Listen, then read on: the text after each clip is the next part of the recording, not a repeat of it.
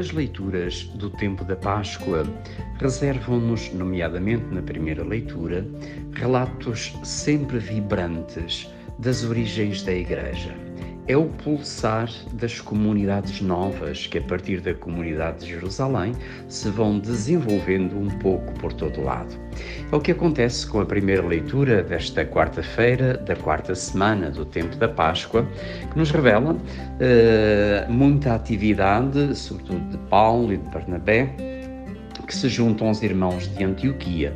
E é muito interessante ver como Paulo, por si mesmo, já era também um agregado ao grupo dos apóstolos. Mas são muitos os irmãos que, de maneira comprometida, se juntam a esse grupo, ao grupo originante, àquele conselho que Jesus escolheu para serem as colunas fundamentais da sua igreja. Então é muito interessante vermos como, a pouco e pouco, o núcleo dos apóstolos se vai enriquecendo com novos membros.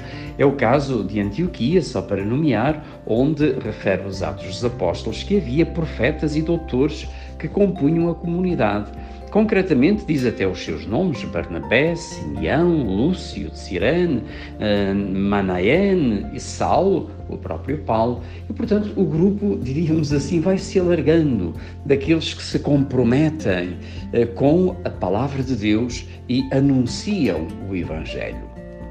É muito interessante fixarmos neste ponto, é que muitas vezes podemos olhar para a igreja também como um grupo quase de intocáveis ou um grupo fixo.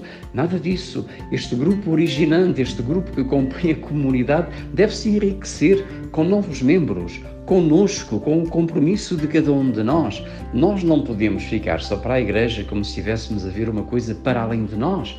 Pelo contrário, nós somos a igreja, somos membros da comunidade. E a comunidade enriquece-se se puder contar com o meu compromisso. Então, a este Barnabé, Simeão, Lúcio de Cirene, Manaén, Saulo, posso juntar o meu nome, o meu nome, o nome da minha unidade, o nome dos meus amigos que descobrem Jesus Cristo como o sentido maior da nossa vida. Então não tenhamos medo de sermos estes protagonistas, como a dada altura nos falava Chiara, devemos ser todos locomotivas e não vagões pesados, que, digamos assim, têm que ser puxados pelos outros. Sejamos nós protagonistas da hora presente, sejamos nós agentes de transformação a partir da palavra de Jesus Cristo e do compromisso no seu amor. É precisamente neste sentido que Jesus nos revela no Evangelho como que o seu segredo e revela aos seus amigos o segredo maior da sua vida. Então ele começa por nos dizer que eh, quem acredita nele, em verdade não é nele que acredita, mas naquele que o enviou. Procuremos aprofundar um pouco o significado destas palavras. Acreditar em Jesus então, não é só acreditar em Jesus, é mais do que isso. É acreditar no Pai é acreditar numa coisa ainda maior, que é a comunhão e o amor do Pai pelo Filho e do Filho pelo Pai. Poderíamos acrescentar no Espírito. Por isso, o segredo de Jesus é a sua comunhão com o Pai. E no fundo, quem acredita nele é como que transportado para a comunhão da Santíssima Trindade. Então, Jesus por isso mesmo, porque é revestido de amor, revestido de comunhão com o Pai, diz-nos no Evangelho que não veio para condenar o mundo, mas veio para salvar o mundo. É esta, digamos assim, esta, este rosto de Deus, rico em misericórdia, todo revestido de bondade e de amor que havemos de descobrir. E quando descobrimos Deus assim, certamente nasce dentro de nós o fascínio, o desejo ardente de o seguir. Porém, Jesus avisa-nos precisamente que a nossa fé nele não termina só nele, isto é, naquela opinião que possamos ter acerca de Jesus. São muitos aqueles que acreditam em Jesus formando a sua própria imagem.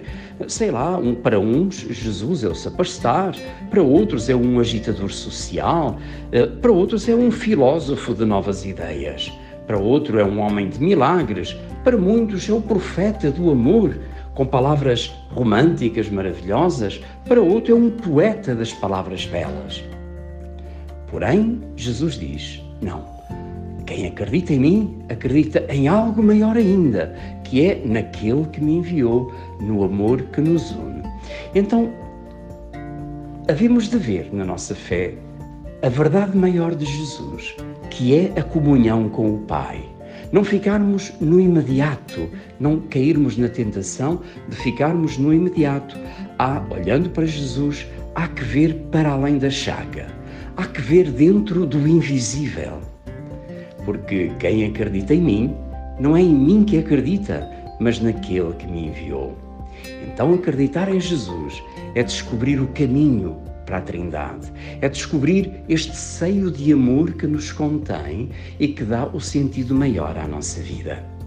Saibamos ser, então, descobridores deste amor para participar nele no seio do Pai, na comunhão com Jesus Cristo.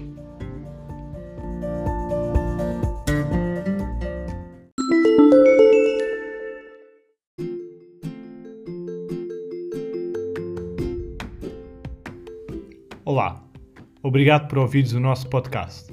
Meu nome é Francisco e sou um jovem para o mundo unido. Se gostaste da refeição do Padre Mário, por que não partilhá-la com alguém? Segue-nos no Instagram e no Facebook para ficares a par de novidades que temos para ti.